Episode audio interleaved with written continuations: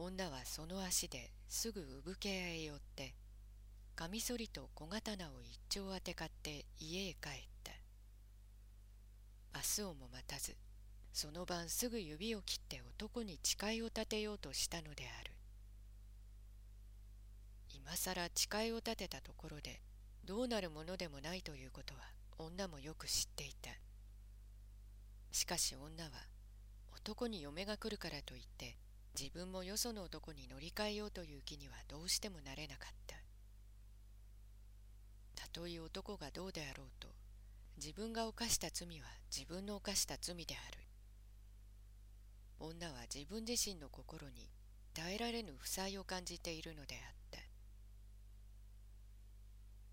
男に嫁が決まったのも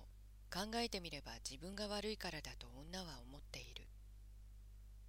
あの時一言突っ込んで言いさえすればたとえ男と一緒にはなれないまでもこうまで縁談が無事に済みはしなかったのである。自分の返事一つでこうなったのだから今さら男に恨む筋はちりほどもないと女は正直一途にそう思っている。心の負債を女に軽くする者は何一つ世の中になかったのである。女は重荷に背中を押されるような気持ちで自分の家の敷居をまたいだ。自分の部屋へ倒れるようにして入ると羽織も脱がず帯も解かずにぺたりと座って人々の寝静まるのを待っていた。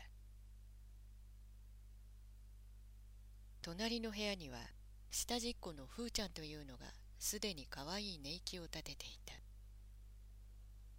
小菊と前後して帰ってきた抱えたちの着物を脱いだり物を食べたりする騒がしさもひとしきりで静かになった。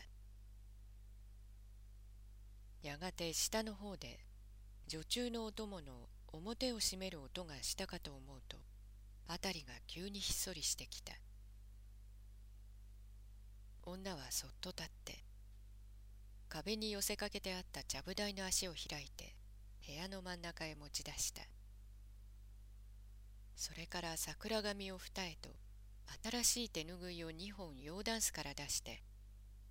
手のついた小さい化粧鏡と一緒にそれをちゃぶ台の上に置いた。それから羽織を脱いで行儀よくちゃぶ台の前に座ると膝を深く台の下へ突き入れた。それから買ってきたカミソリと小刀を帯の間から出してちゃぶ台の上に並べておいた。女は鏡をちゃぶ台の上に立ててしばらく鏡の中をじっと見つめたがやがて鏡を倒してそれをちゃぶ台の下へ突っ込んだ。女は自分の顔色のいつもと少しも変わっていないのを確かめたのである。女はカミソリにしようか。小刀にしようかとしばらく迷った。カミソリがよく切れそうには見えたけれど刃が反っているのでもしまっすぐに落とし損ねたら見苦しいと思った。そこで小刀の方を使うことにした。女は手ぬぐいを小さく畳んで口にくわえると左の小指をちゃぶ台の上に平らに乗せてぐっと指に力を入れた。それから右の手に小刀の柄をしっかり持って辺りを一度見回すかと思うと小指の爪の付け根と第一の関節のちょうど真ん中あたりをめがけて力任せにぶすりと突き立てた。一度突き立てた小刀は骨に使えでもしたかもういくら力を入れても深く入らなかった三分の一ほど指へ食い込んだのをそのままにしておいて女は小刀の柄から手を離した。そして前の方をじっと見ながら痛いかしらと考えてみた。少しも痛くなかった。どう思ってみても痛くなかった。女はそれが不思議でならなかった。女はもう平気になった。やがて右の平手でトントンと力任せに小刀の背負うに三度打つと刃のちゃぶ台にがちりと当たる音がして指の先がほつりと落ちた。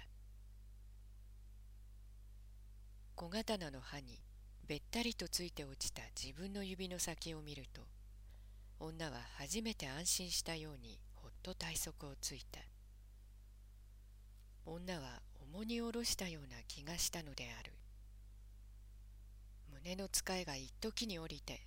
体中を風が吹き通すような気がしたのである。にわかに切った指が痛み出してきた。女はすぐ手ぬぐいを取って指を巻きつけたが片手技なのでとても固くは縛れなかった。女は血に濡れた手ぬぐいを取って捨てると血の出る指を口の中へ突っ込んだ。血を吸うと止まるものだということをかねがね聞いていたので女は一生懸命になって吸ってみたが血はなかなか止まらなかった。そのうちに血が口の中にあふれて女は王気を催してきた。表へ吐こうと思って往来へ向かった小窓をがらりと開けるとその音で隣に寝ていたふーちゃんが目を覚ました「誰?」ふーちゃんは寝ぼけた声を出してこう言った。女は口を塞いだままふーちゃんの名を一二度呼んだ。ふーちゃんが起きてくると女は指をくわえたまま右の手でふーちゃんをそばへ呼び寄せて切った指の血で桜が見え「うがいじゃわん」と書いた。ふーちゃんが真鍮のうがい茶碗を持ってくると女は飛びつくようにしてその中へ血を吐いた。血は赤黒い鳥の肝のようにぽとりと丸く固まって出た。女はそれからふーちゃんに手伝わしてそこらの始末をすっかりきれいにした。血を吐いたうがい茶碗は他の汚れ物と一緒にタンスの一番下の引き出しへ隠してしまった。落とした指の先は紙に包んでふーちゃんが敷いてくれた寝床の枕元に置いた。血の出る指は新しい手ぬぐいを裂いてもう一度固く縛ってもらった。そうして女は床へ入ったがどうしてなかなか寝られるどころではなかった。女は床の中で縛った小指を抱えるようにしていたが指はドキンドキンと大きな脈を打って血はいつまでも止まらなかった。辺りに血のついたものはもう一つもないのであったが女の鼻はいつまでもいつまでも血の匂いを嗅いでいた。